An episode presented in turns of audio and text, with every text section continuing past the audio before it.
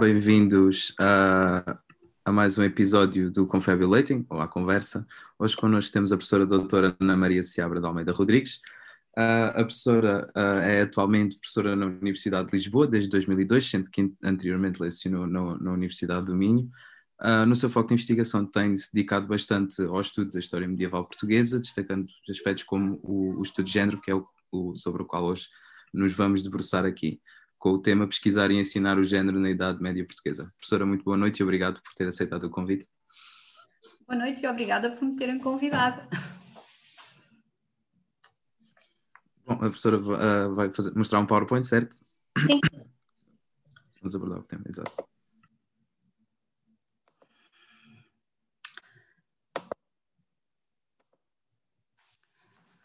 Já conseguimos ver? Ah, exato. De facto, para uh, falar de género, de história, é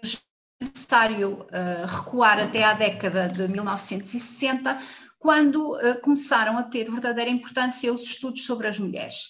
É evidente que eles não surgiram a partir do nada, estão muito ligados aos movimentos sociais e políticos dessa época, como a luta pelos direitos civis dos negros americanos, por exemplo, a luta contra a guerra do Vietnã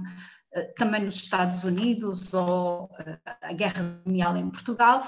e, obviamente, eh, também a luta pela libertação das mulheres, essencialmente pelo direito a disporem do seu próprio corpo e de poderem controlar a sua fertilidade. Estes estudos também surgiram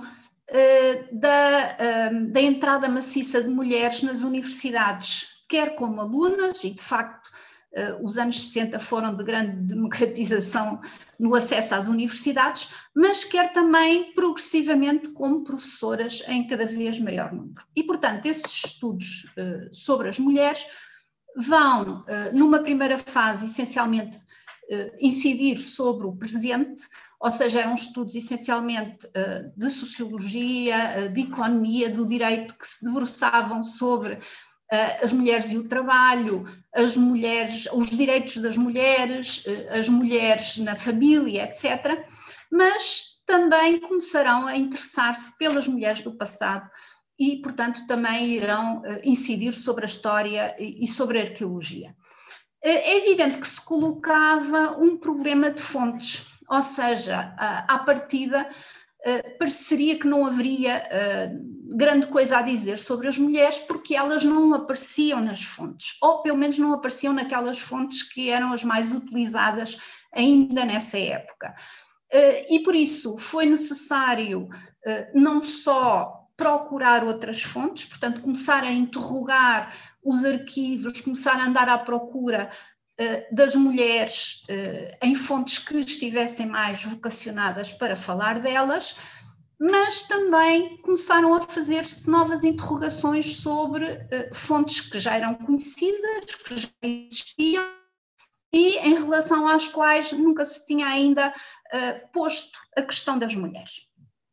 É evidente que estes movimentos, todos que surgiram em relação aos estudos das mulheres, também virão a aparecer em Portugal, com o atraso eh, que era devido ao facto de, quando eles surgiram, eh, Portugal ainda vivia numa ditadura e, portanto, eh, a questão das mulheres não seria a mais premente naquela altura. E, embora já nos anos 60, na chamada Primavera Marcelista, tenham surgido as primeiras, os primeiros questionamentos, as primeiras os primeiros eventos que se interrogavam sobre a, a questão feminina, o certo é que é essencialmente a partir do 25 de Abril que, uh, com toda aquele, aquela efervescência revolucionária e com a, eclosão de movimentos feministas em Portugal, que começa de facto também a estudar-se as mulheres e as universidades começam a pouco e pouco a abrir-se para esse tipo de questionamentos. Uh, foi apenas em 1985 que surgiram uh, dois congressos, um deles que era mais virado para a mulher na sociedade contemporânea, portanto, mais para as, as ciências sociais, novamente aquilo que eu disse há bocado, a sociologia, a economia, a antropologia, etc., mas também um primeiro congresso que foi realizado na Universidade de Coimbra sobre uh, a história das mulheres Portanto, já veem que em 1985, apesar de tudo, levava quase 20 anos de atraso. A partir daí, a pouco e pouco, eh, foram aumentando as, os estudiosos, as estudiosas sobre esta questão e foi-se institucionalizando a pouco e pouco esse campo de estudos em Portugal. O primeiro mestrado que apareceu em estudos sobre as mulheres foi em 1995, na Universidade Aberta, e depois, a partir daí, foram surgindo outros mestrados e outros doutoramentos em estudos sobre as mulheres, eh, estudos feministas, estudos sobre o género, etc. Porquê uh, os estudos sobre o género sobre as mulheres? De facto, a história das mulheres uh, revelou-se extremamente frutuosa, portanto, houve de facto uma grande multiplicação de conhecimento sobre uh, as mulheres e um grande progresso, essencialmente nos países de língua inglesa, uh, houve uma maior resi resistência eh, na Europa do Sul e, eh, sobretudo, eh, nos países de línguas latinas que tinham maior dificuldade em utilizar a palavra género como um conceito que seria frutuoso no âmbito destes estudos e, sobretudo, chegou-se à conclusão que, de facto, se tinha acumulado um grande manancial de conhecimentos sobre as mulheres e isso, eh, na verdade, não tinha vindo revolucionar a história geral, o que acontecia era que, eh, de certa maneira, eh,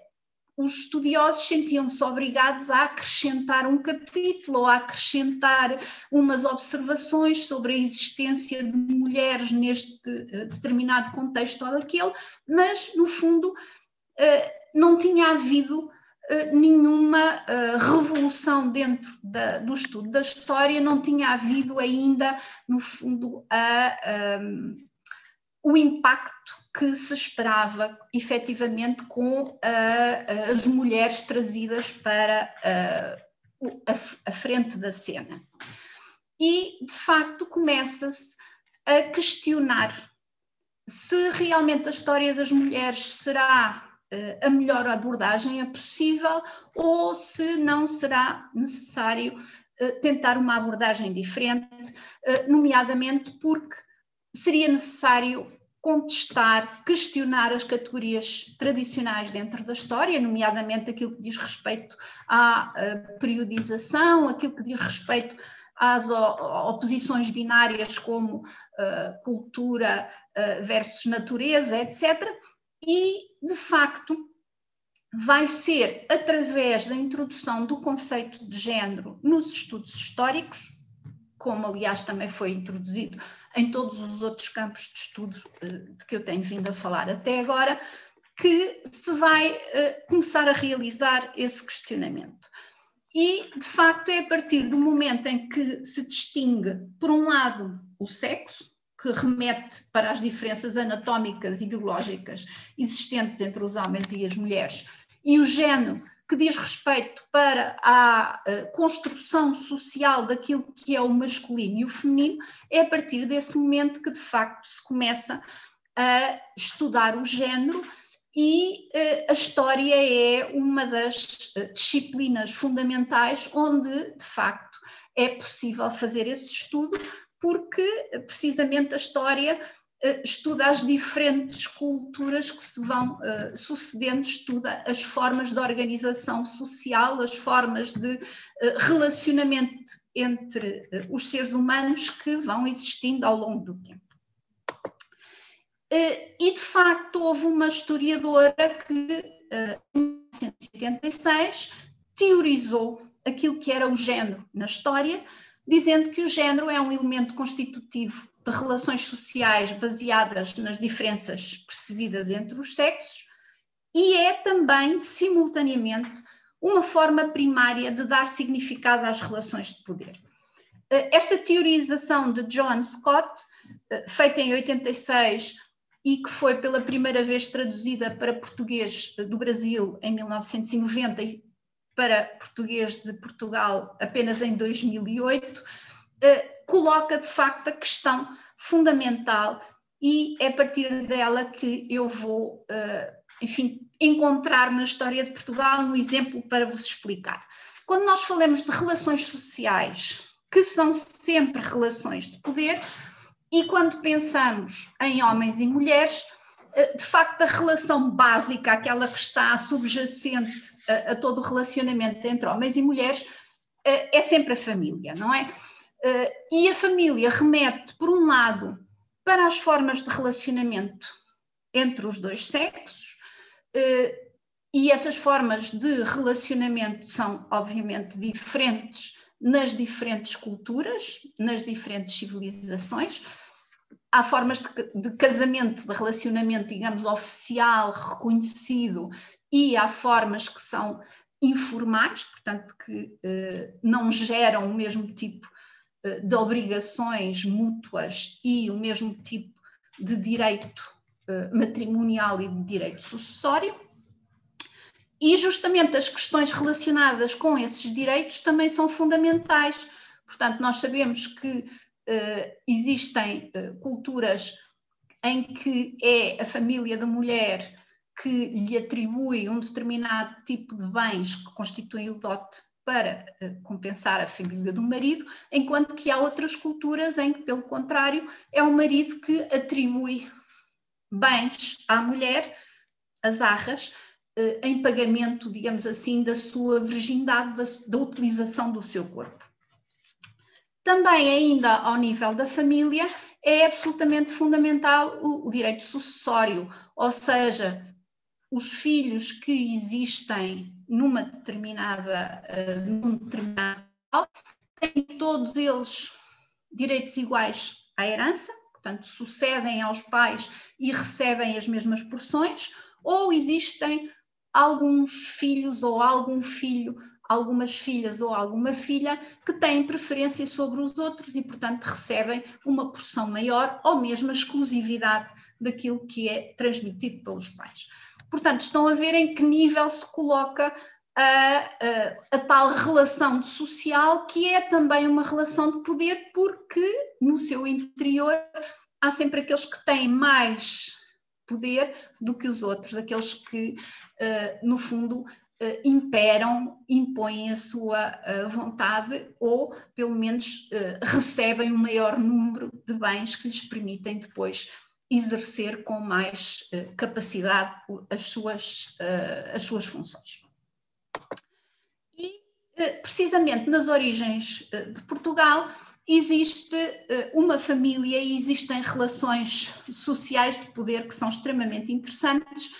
que uh, são aqueles o casal constituído por Dona Teresa e Dom Henrique e o seu filho uh, Dom Afonso Henriques. Para irmos ver uh, de facto onde radica o interesse desta família, temos que começar por Afonso VI, que era o pai de Dona Teresa, que era, eh, portanto, o monarca de Leão e que teve, de facto, um conjunto muito grande de uniões ao longo da sua vida. Portanto, ele fez quatro casamentos de bênção, ou seja, que foram realizados na igreja, que uh,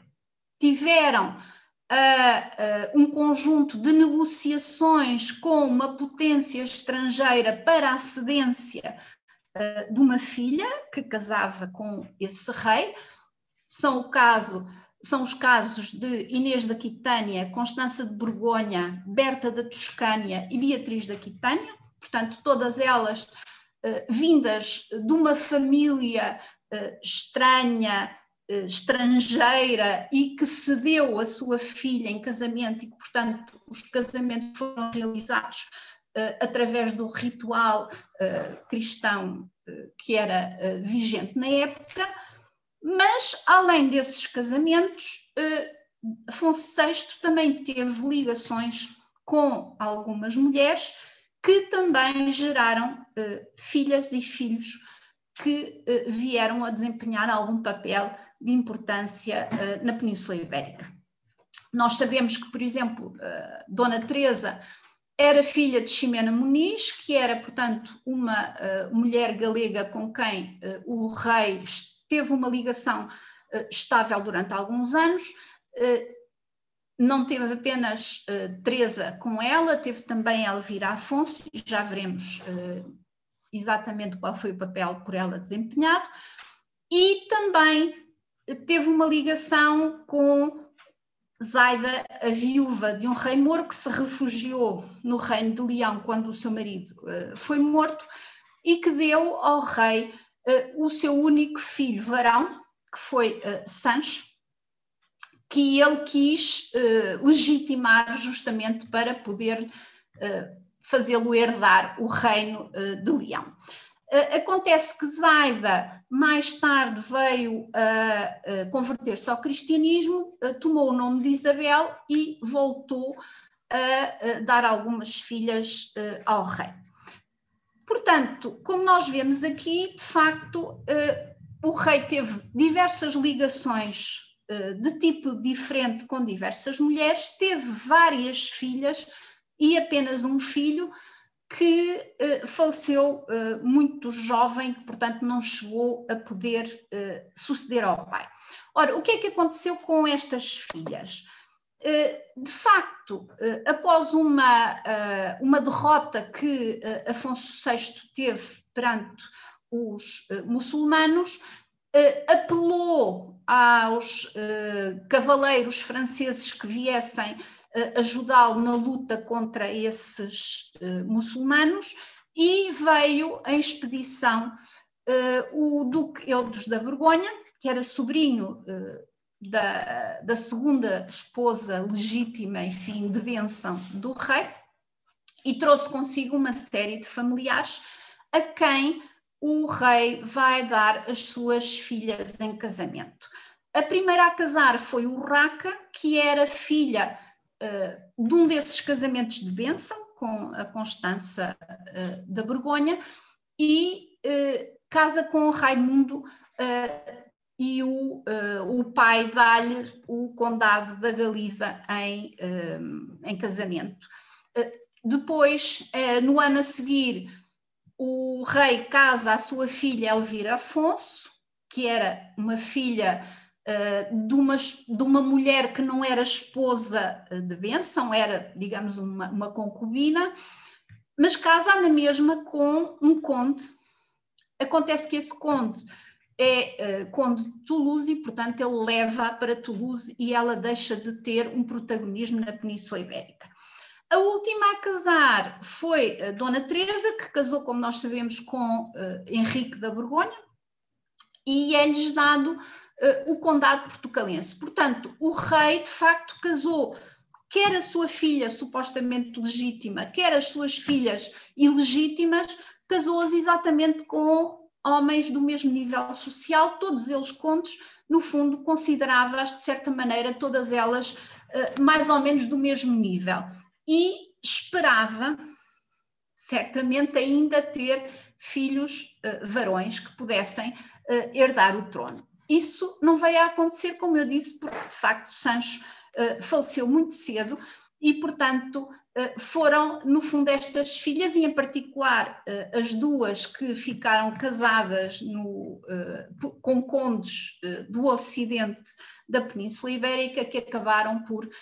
protagonizar, de facto, uma situação relativamente rara, que era de exercerem elas eh, por direito próprio, o poder sobre os territórios em que inicialmente tinham estado a governar juntamente com os seus maridos. De facto, nós sabemos que eh, Urraca veio a ser eh, rainha de Leão em 1109, quando Afonso VI morreu,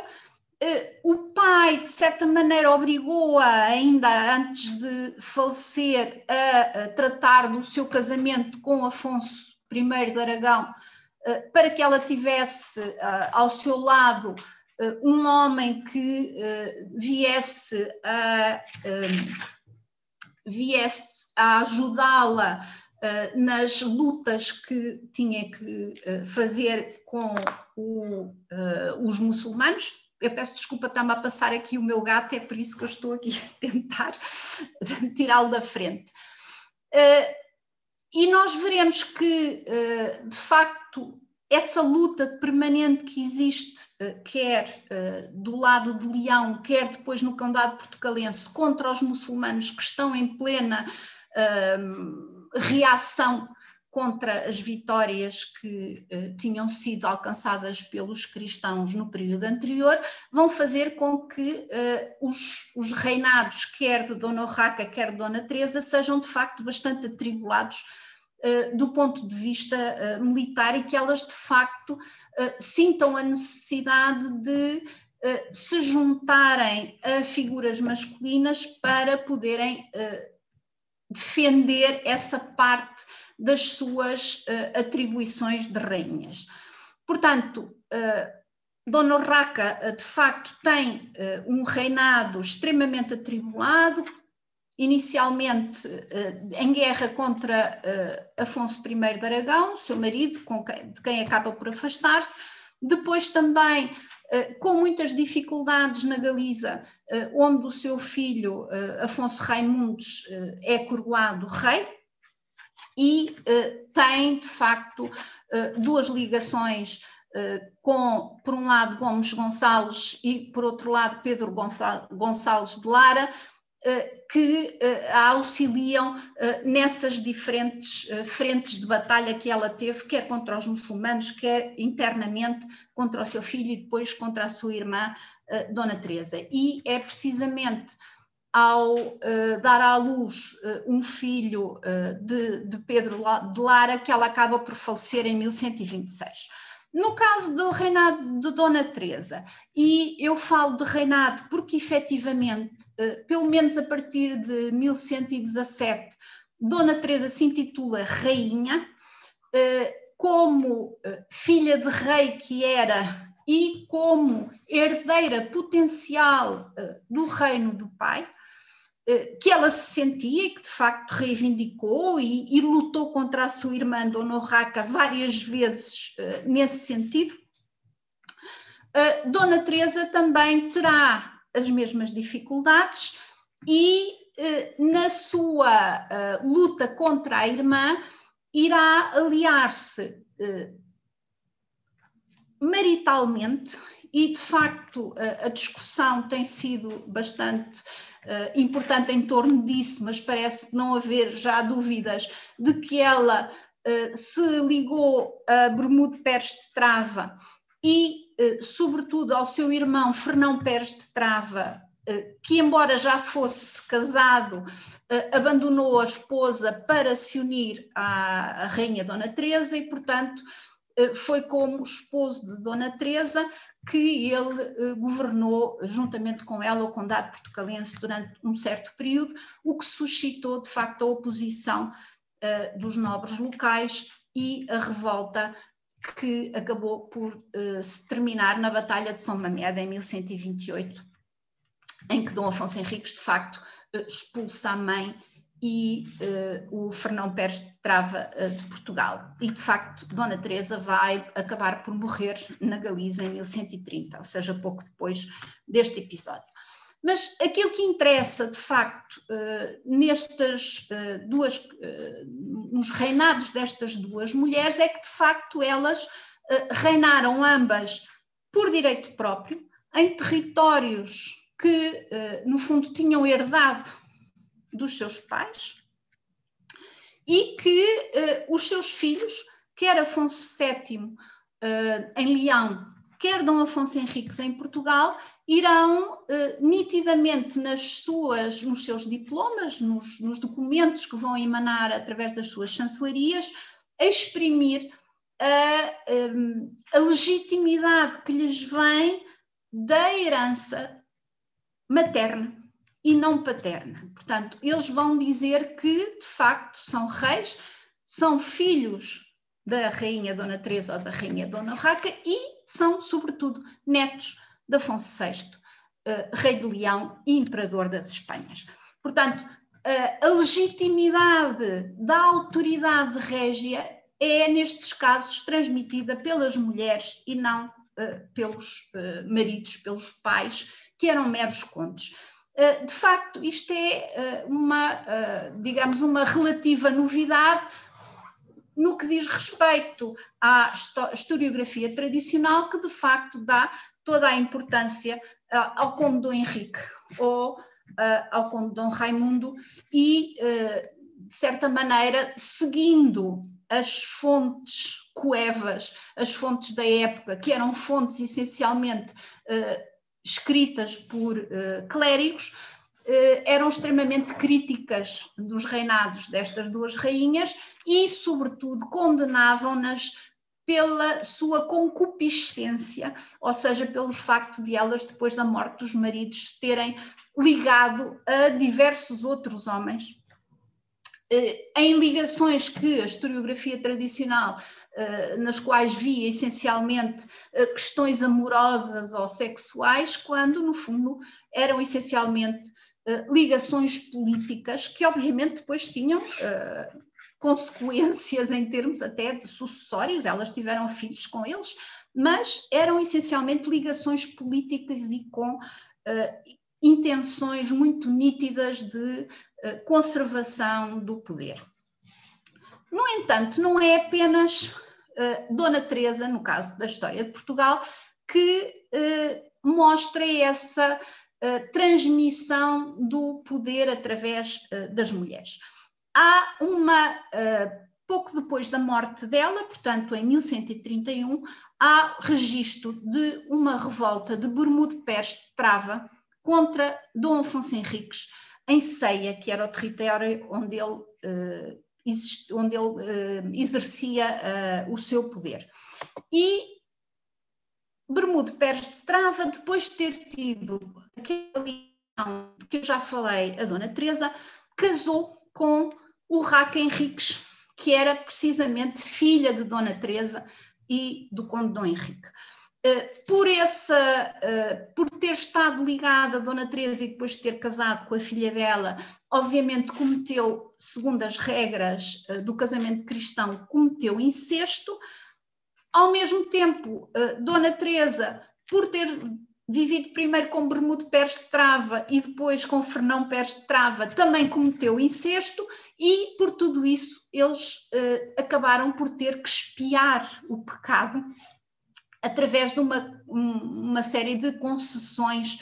de bens à Igreja e de peregrinações que terão uh, realizado. E uma dessas uh, concessões que foi feita à Igreja foi de bens ao tombo do mosteiro de Tochos Outros, que era um mosteiro na Galiza, Uh, e nessa, uh, nesse tombo existe uma uh, iluminura que nós estamos a ver agora, na qual figura Bermudo Pérez de Trava de um lado, a rainha Dona Teresa ao centro, coroada, como uma rainha deveria estar, com o bastão do mando numa mão e o orbe na outra, portanto, mostrando os sinais da sua autoridade e do outro lado está o Raca Henriques, portanto, filha de Dona Teresa, não está coroada, mas tem o bastão de comando na mão, portanto, tem um uh. Uh, no fundo, ela está aqui mostrando que, de facto, partilha também da autoridade da mãe, porque é descendente dela, porque é neta também de Afonso VI e desta forma, Bermude Pérez de Trava, eh, provavelmente, segundo a interpretação que faz eh, Maria do Rosário Ferreira, terá ter-se-á revoltado contra Dom Afonso Henriques no momento da morte de Dona Teresa, porque terá reivindicado, ou pelo menos tinha intenções de reivindicar o poder através da sua esposa, que também detinha alguma autoridade própria que lhe vinha da sua mãe e do seu avô. De facto, há todo um conjunto de filhas de reis na península que se intitulam de rainhas e reivindicam esse tipo de poder, esse tipo de autoridade vinda, no fundo, da, uh, do carisma régio de que elas são herdeiras através das suas mães e dos seus uh, antepassados. Nós sabemos que, por exemplo, o próprio uh, Dom Afonso Henriques, quando ficou, depois do desastre de Badajoz, incapacitado para uh, guerrear e, portanto, teve que associar ao seu governo o seu filho Sancho I, ele não acrescentou apenas o Sancho ao seu poder, mas também associou a sua filha, Dona Teresa. E, portanto, eu coloquei aqui uh, duas expressões de documentos de Afonso Henriques, em que ele diz que uh, eu, Afonso, pela graça de Deus, rei de Portugal, juntamente com o meu filho, rei Dom Sancho, e a minha filha, rainha Dona Teresa, que são co-herdeiros do meu reino. Portanto, ele atribuiu a ambos a herança do seu reino e, noutro documento, reconheceu que Dona Teresa poderia efetivamente ter o reino através dele. Acontece que depois Dona Teresa acabou por casar com o conde da Flandres, portanto retirou-se de Portugal, foi viver para a Flandres, mas mesmo na Flandres, como uh, Jitske Jaspers acabou por demonstrar recentemente num artigo que uh, escreveu, mesmo na Flandres, ela própria continua a intitular-se Rainha Matilde, visto que mudou o nome de Teresa para Matilde, ilustre filha do rei de Portugal e condessa da Flandres. Portanto, ela não se intitula apenas de condessa, continua a reivindicar o título régio que tinha como herdeira do Reino de Portugal e no seu selo, que nós vemos aqui, tem uh, as quinas, que eram uh, o sinal típico uh, do Reino de Portugal, e é mostrada de pé com, novamente, um, um cetro, que é pequeno, mas não há dúvida nenhuma que é um bastão de mando na sua mão. Portanto, mesmo como condessa de Flandres, ela continua a intitular-se rainha. E, de facto, isto acontece no Reino de Portugal, mas acontece também no Reino de Leão e no Condado e depois no Reino uh, de Castela. Portanto, uh, Lucy Pique demonstrou também para uh, Castela e para Leão e Miriam Shedis tem-no demonstrado em vários trabalhos para o Reino de Portugal. Também as filhas se intitularam rainhas, quer Teresa, quer Sancha, quer Mafalda, e nós sabemos que uh, se Teresa e Mafalda poderiam reivindicar títulos de rainha porque casaram com reis, uh, Teresa casou com Afonso IX de Leão, embora depois tenha sido dele eh, separada pelo Papa por consanguinidade e, e tenha passado, uh, regressado a Portugal e passado já uh, um, a maior parte da sua vida em Portugal. O mesmo aconteceu com Mafalda, que chegou a casar com Henrique de Castela, mas ele morreu muito rapidamente e, portanto, ela também regressou a Portugal as duas poder-se dizer eventualmente que tinham o título de rainhas porque tinham sido efetivamente rainhas durante algum período, mas Sancha nunca casou. E, portanto, eh, não era certamente por esse motivo que eh, continuava a intitular-se e a ser intitulada de rainha eh, nos documentos, quer do seu pai, quer depois dos seus próprios documentos. E nós sabemos que, de facto, Sancho I deixou a estas suas filhas um património uh, extenso e uma série de direitos que depois o seu irmão Afonso II lhes veio a, a contestar. E houve uma guerra civil por isso mesmo. Portanto, Teresa uh, foi uh, senhora de Montemor e de Jogueira pelo testamento de seu pai e foi também senhora do mosteiro de Lourvão onde terá vivido uma parte considerável da sua vida. Sancha, também pelos mesmos motivos, foi senhora de Alenquer e do Mosteiro de Celas, e Mafalda, senhora dos mosteiros de Boças e, de Aroca. Portanto, nós vemos aqui nestas rainhas infantas, não é? Portanto, filhas de reis, eh, durante o reinado de Sancho I e depois ao longo do reinado de Afonso II, novamente essa reivindicação do título de rainhas e um poder bastante uh, lato, que aliás lhes vem a ser contestado pelo irmão e a guerra civil eh, eh, de facto teve essa, eh, teve essa, essa causa e foi apenas já no reinado de Sancho II que se pôs fim a essa, esse litígio em torno do senhorio que as infantas rainhas tinham de todos estes castelos, que de facto eram fundamentais na defesa do reino perante os muçulmanos e também perante os vizinhos de Leão e Castelo. Ora, o que acontece é que justamente tanto Miriam Shadis como Lucy Pick afirmam que esta, este grande poder das infantas rainhas, o facto dos seus pais as associarem aos, a, aos documentos que emanam e de lhes darem grandes senhorios, eh, que, por exemplo, no caso eh, de Leão, era eh, o, o, chamado infantado, ou seja, um conjunto de bens que passavam de infanta-rainha para infanta-rainha, tinha como objetivo solidificar e não dividir a família real. Solidificar no sentido que estas uh, infantas rainhas seriam, no fundo, um grande, grandes apoiantes dos seus irmãos, através dos enormes recursos económicos que tinham, por serem senhoras de todos estes territórios,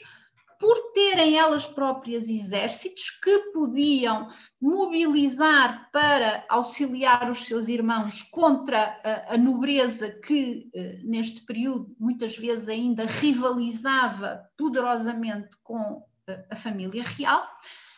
e também desempenhavam um importantíssimo papel na ligação entre a família real e a divindade, porque eh, quase todas, se não todas estas uh, infantas rainhas, são uh,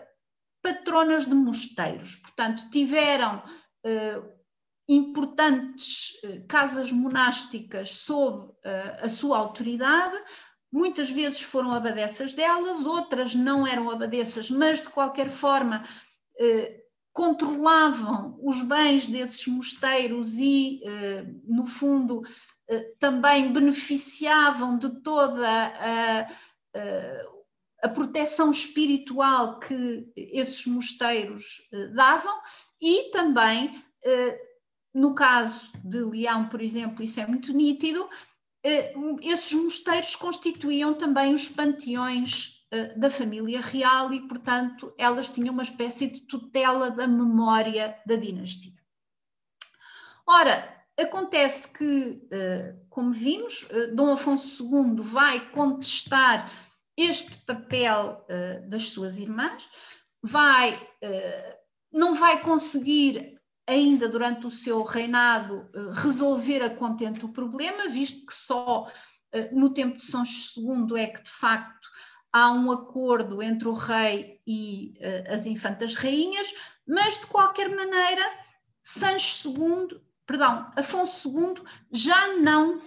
intitula as suas filhas de rainhas e a partir do seu reinado, portanto, deixa de haver uma nova geração destas uh, infantas especiais que se intitulavam de rainhas. Portanto, é com Afonso II que, de facto, o tipo de reginalidade uh, vai mudar o papel destas irmãs do rei vai se apagar e passam a ser rainhas apenas as esposas dos monarcas. Esta viragem fica completamente conseguida apenas com Afonso III, que de facto traz do, do Reino de França, onde ele foi em grande medida educado e onde exerceu também poderes senhoriais através da sua esposa, traz, no fundo, aqueles princípios de primogenitura masculina e de linhagens que excluem o poder monárquico feminino eh, que era uma tradição da Península Ibérica e que vai desaparecer totalmente a partir de meados do século XIII. Portanto, era este exemplo que eu uh, queria dar em relação à forma como o estudo do género, ou seja, da relação entre uh, o masculino e o feminino, uh, pode ser importante e pode trazer um olhar novo sobre a história de Portugal. Professora, muito obrigado. Uh, Pedro, só para confirmar, uh, não há perguntas no, no, no, no chat do Facebook? Confirma só para darmos prioridade a quem está a ouvir. Há, há uma questão do João Viegas. Ah, então, força. Que uh, até que ponto é que a conjuntura era verificável nas diferentes ordens sociais? Uh, uh, que conjuntura? Uh, pois. Uh... Pedro, se calhar lês tudo, uh, pelo que tu enviaste aqui, podemos ver, uh, vou ler, peço desculpa, podemos ver pela apresentação da professora que a mulher ocupou lugares de poder em diversas alturas durante a Idade Média. No entanto, até que ponto é que esta conjuntura era verificável nas diferentes ordens sociais? Bom, é evidente que uh, é mais fácil uh, estudar este tipo de poder feminino uh, ao nível da, das casas reais e da aristocracia, porque temos mais fontes que nos indicam isso, não é? o que nós sabemos para as outras categorias sociais é que, por exemplo, ao nível do direito, o direito sucessório ou o direito matrimonial aplicava-se exatamente da mesma maneira aos mais humildes e aos mais poderosos. E, portanto, eh, pode-se presumir que, ao nível, do, por exemplo, de uma família camponesa que tivesse um mínimo de propriedades, as filhas também teriam direito a herdar exatamente como os filhos. Professora, aproveitando este seguimento, uh, já que estamos a falar nestas ordens sociais, uh, eu também tinha um, uma pequena pergunta uh, para te fazer, se, se calhar não vai tanto no âmbito daquilo que tivemos aqui a discutir, mas também entrei efetivamente nesta questão de história de género dentro do quadro da história, da história medieval de Portugal. E, e, a minha pergunta vem também numa lógica de uma fonte que, que, que li e que tive que estudar no quadro da minha licenciatura, que uh, está relacionada com a cidade de Évora, que se chama a Renda das Bravas, portanto, que era uma uhum. fonte onde o, o, pronto, onde os homens criticavam as mulheres, depois impunham-lhe multas, e, e, ou seja, por cada palavrão, e pronto, enfim. A minha questão é, neste, neste quadro, por exemplo, pegando nessa fonte, podemos, podemos aferir algum tipo de, uh, como é que eu ia dizer, ou seja, de, de, distinções entre os vários espaços municipais, de como é que, a mulher era tratada em diferentes espaços municipais? Pois, uh, tanto quanto eu sei, a renda das bravas dizia respeito a insultos e a lutas que as mulheres tivessem entre si, não é? Portanto, quando fala em espaços municipais, está a pensar em lugares de sociabilidade mais feminina, como o sítio onde iam lavar a roupa, ou, por exemplo, o mercado onde iam vender os produtos, era, era isso que queria. Na verdade, na verdade estava, uh, se calhar, uh, e se calhar peço desculpa que não fui eu muito claro, mas sim, em, se calhar, assimetrias regionais, se calhar este, este termo é mais correto naquilo que eu estava a tentar. Uh... Pois, por, por exemplo, eu, eu lembro-me que eu, eu, estudei Torres Vedras para o, meu, uh, para o meu doutoramento e lá também uh, se referia à renda das bravas, portanto, uh, também existia o mesmo tipo de sociabilidade que suscitava insultos e lutas entre mulheres em determinadas circunstâncias, não é? É claro que aquilo que, por exemplo, a história do género também nos ensina é que muitas vezes os clérigos, porque eram sobretudo os clérigos quem uh, escrevia e, portanto, desenvolvia este tipo de pensamento, consideravam que uh, a palavra das mulheres era em geral uma palavra desadequada, não é? Portanto, as mulheres não falavam com racionalidade, as mulheres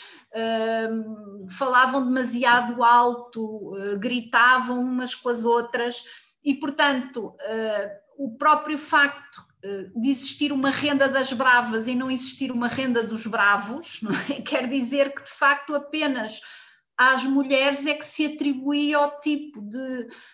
comoção pública a partir de palavras desagradáveis e insultos, não é? e não aos homens embora também os, os forais costumem aplicar penas ao que é chamado na altura merda na boca, que também era o insulto. E aí não dizem se é para homens, se é para mulheres. Portanto, uh, no fundo, o foral mostra-nos que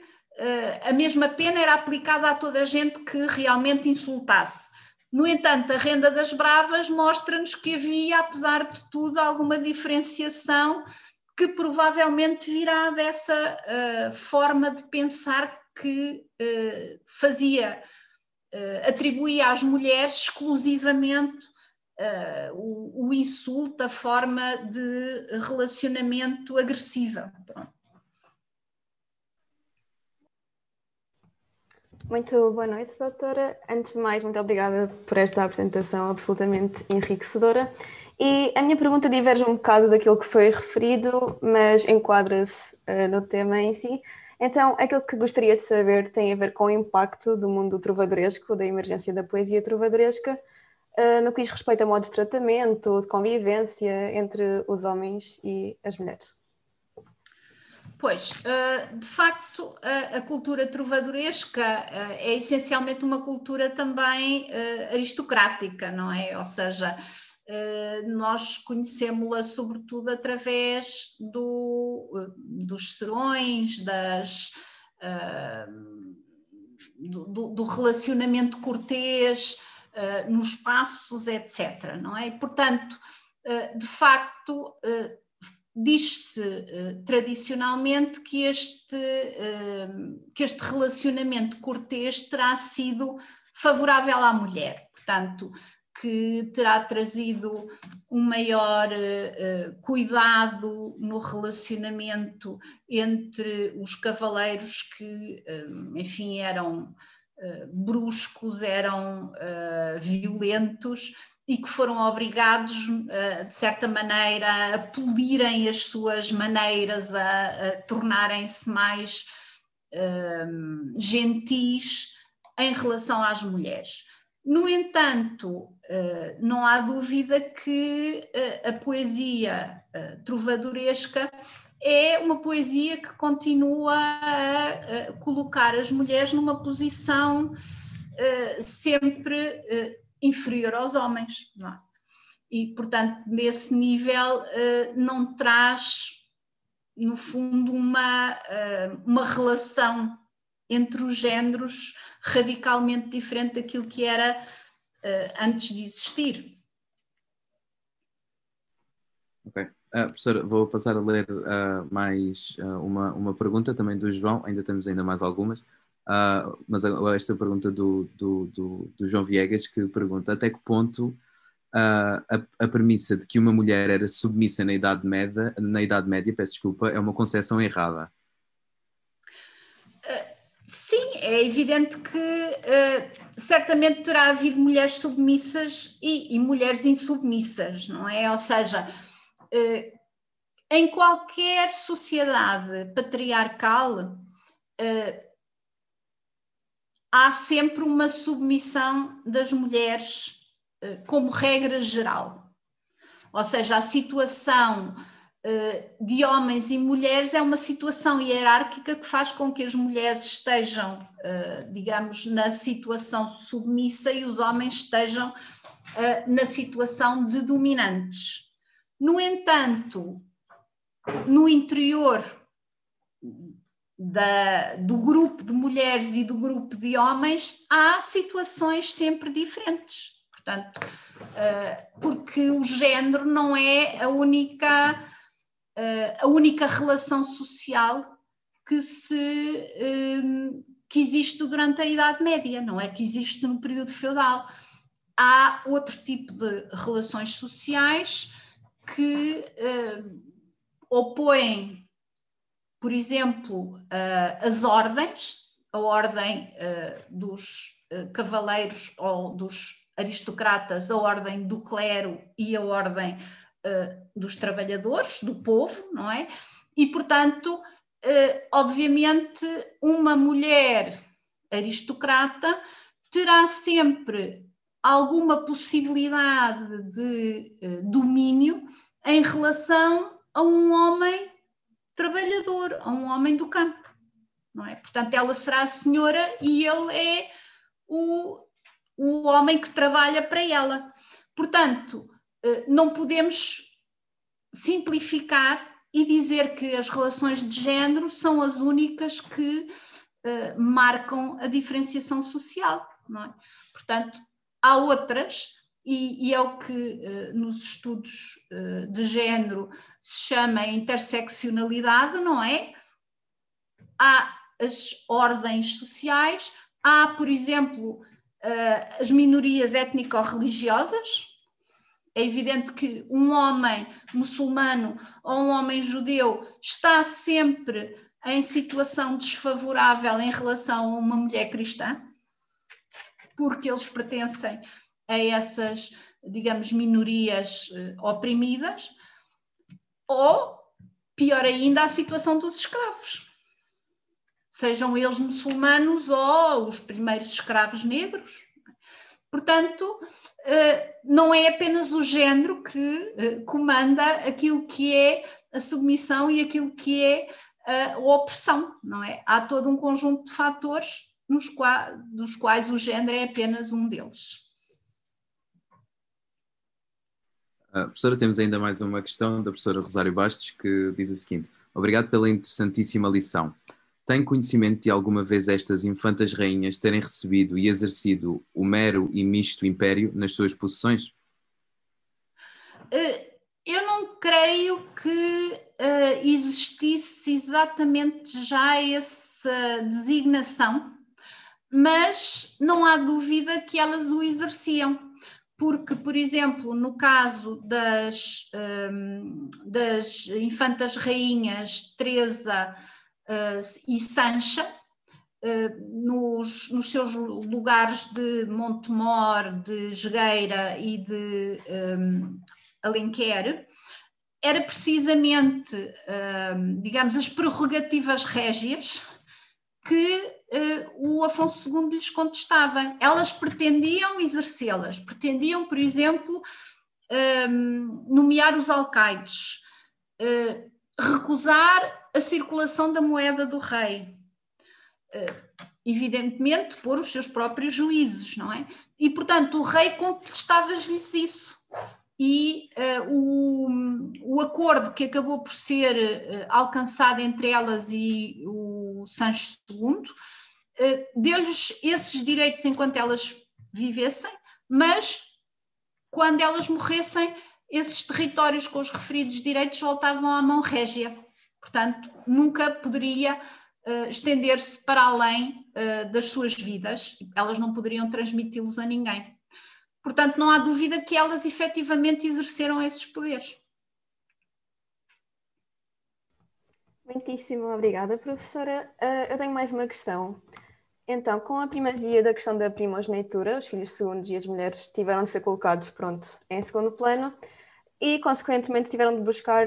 outros meios de enquadramento e esses mesmos meios de enquadramento foram muitas vezes encontrados nos próprios mosteiros. Eu gostaria de saber mais acerca do papel da mulher nos próprios mosteiros, eh, que funções desempenhavam, o que é que era feito das mulheres?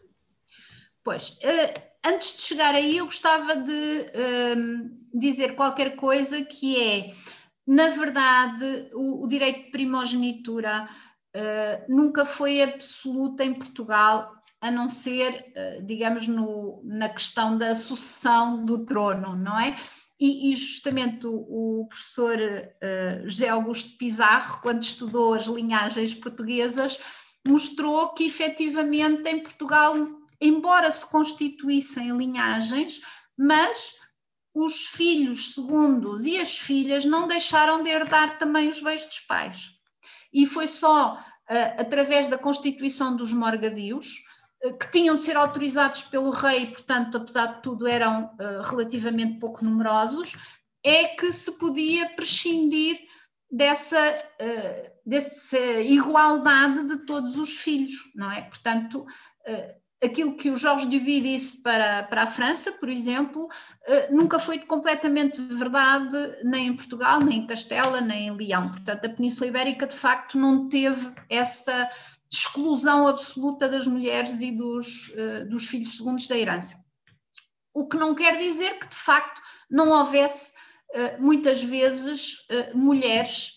que efetivamente ficassem eh, solteiras e, portanto, que entrassem nos mosteiros para, enfim, para ficarem preservadas, para terem um modo de vida que não colidisse com aquilo que eram as expectativas e a moralidade da época, não é? E muitas vezes essa, essa entrada no mosteiro,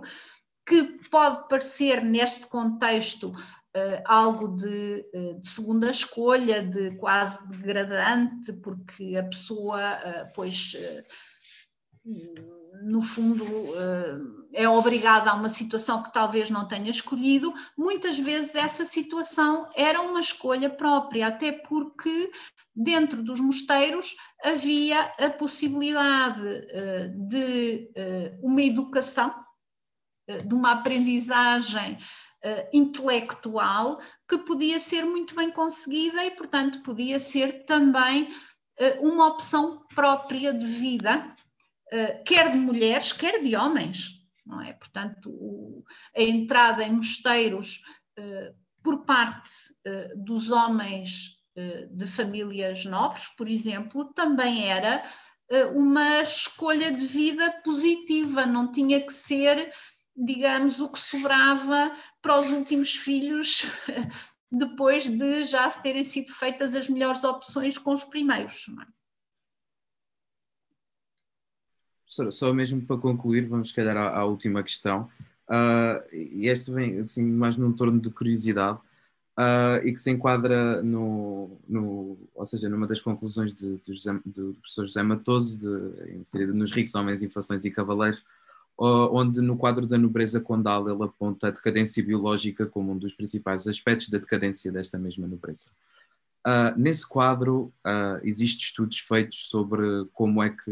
uh, neste caso, estas, as mulheres de, destes, destes quadros da nobreza foram depois avaliadas no quadro social e mesmo no próprio quadro da aristocracia portuguesa, no quadro da nobreza portuguesa.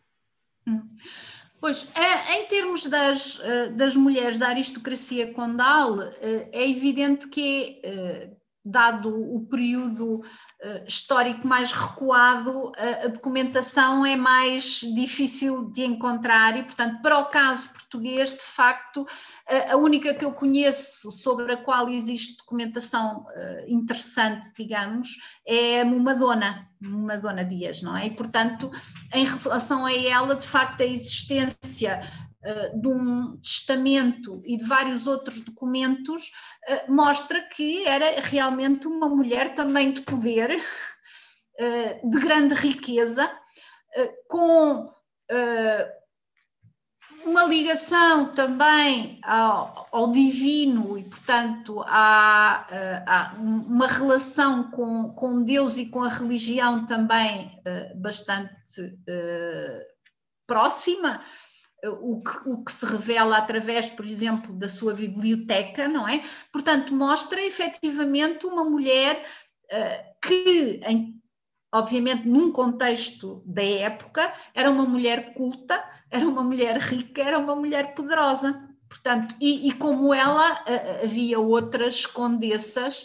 Uh, já mais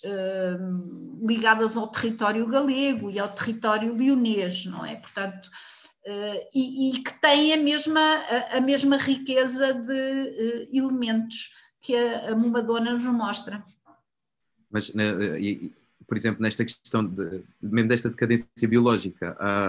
nunca existiu uma, uma tentativa de culpabilização da, da mulher, ou seja, a, a culpa ser da mulher face ao facto desta deste problema na, na continuidade de gerações? Bom, é claro que uh, na Idade Média a infertilidade era geralmente atribuída à mulher, não é? Portanto, uh, não se tinha uh, condições para saber exatamente qual era o contributo feminino e o contributo masculino para o nascimento, e, portanto, quando havia um problema de infertilidade, partia-se do princípio que era efetivamente a mulher que não estava capaz de uh, engendrar uh, descendência. mas agora, não há nenhum estudo específico feito em relação a isso. Pronto, professora, uh, já, já passamos dois minutinhos de hora, mas não faz mal absolutamente nenhum. Muito obrigado, foi um prazer. Uh, em nome da equipa, voltar a agradecer mais uma vez e a todos que estão em casa, obrigado também por nos terem assistido.